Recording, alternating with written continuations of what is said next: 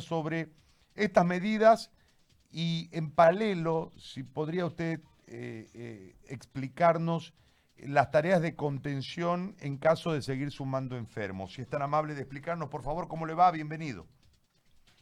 Muy buenos días a, todos los que le escuchan de su radio. Eh, saludarlos desde acá, desde Trinidad. Bueno, eh, la verdad, estamos muy, pero muy preocupados de ser el departamento que no tenía casos. Creo que ahorita somos tal vez el departamento más complicado, especialmente la, la ciudad de Trinidad, ¿no es cierto?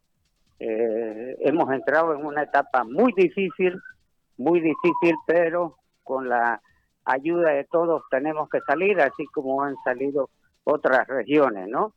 Se ha tomado la decisión de encapsular la ciudad de Trinidad exactamente por 72 horas, es decir, hasta el, el día martes, cero hora, ¿no?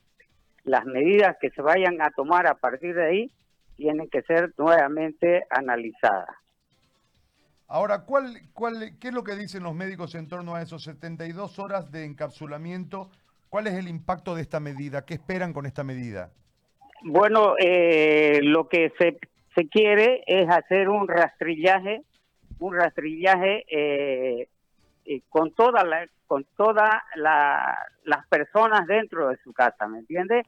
Eh, eh, queremos evitar porque tal vez estemos en el punto más crítico ahorita, en el punto más crítico, entonces mientras la gente menos salga, va a ser mejor para todos ellos, ¿no es cierto? Entonces, nosotros prácticamente sábado y domingo estábamos casi casi encapsulados, casi encapsulados pero ahora va a ser un poco más el sábado, domingo y más el día lunes. Vuelvo a decir, se va a hacer un rastrillaje intenso sobre todas las personas que han estado en contacto con estas personas que han salido positivos y que posiblemente haya más personas porque solamente se ha hecho análisis de 12 personas. De las 12 han salido 10 positivas y son 42 42 eh, pruebas que se han mandado. Eh, muy posible que sean más los, las personas infectadas. Eh, estamos realmente preocupados y sí, no tenemos que guardar la, la guardia, bajar la guardia y pedirle a Dios que en realidad es el que nos puede ayudar más, ¿no? Ahora, ingeniero, le hago una, una consulta relacionada al, al caso de Trinidad que llamó la atención porque no tenemos nosotros la precisión de los tiempos y los tiempos juegan, ¿no? Cinco días, siete días, 14 días, 21 días eh, en, relación al desarrollo de la enfermedad. Entonces, por eso yo le consulto, porque salió el diagnóstico y, murió horas más tarde el primer diagnosticado. Eh, ¿Cuándo se lo detectó? ¿Cuánto tardó la prueba? Porque entiendo que la prueba viene a Santa Cruz, ¿no? bueno, la prueba tarda entre 24 y 48 horas.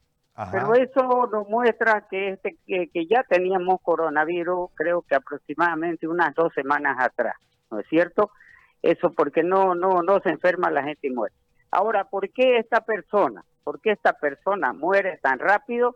Es porque es una persona que tenía muchos problemas, tenía problemas de neumonía, es decir, estaba completamente débil esta persona desde hace unos tres meses atrás que estaba enfermo y la parece que el caso cero llega a esta casa. Yo el detalle, detalle lo tiene el sede, ¿me entiendes? Eh, ellos tienen el detalle, eh, seguramente eh, después de que se haga este rastrillaje, como yo le digo, van a dar seguro una conferencia de prensa, yo creo el día martes, viendo, haciendo conocer todos los detalles de la investigación que se está haciendo. Muy bien. Alcalde, le agradezco muchísimo por este contacto. No, no, no hay problema a sus órdenes. Le agradezco muchísimo. Muchas gracias. Gracias a usted por el diálogo. Mario Suárez Hurtado, alcalde de Trinidad, ha conversado con nosotros.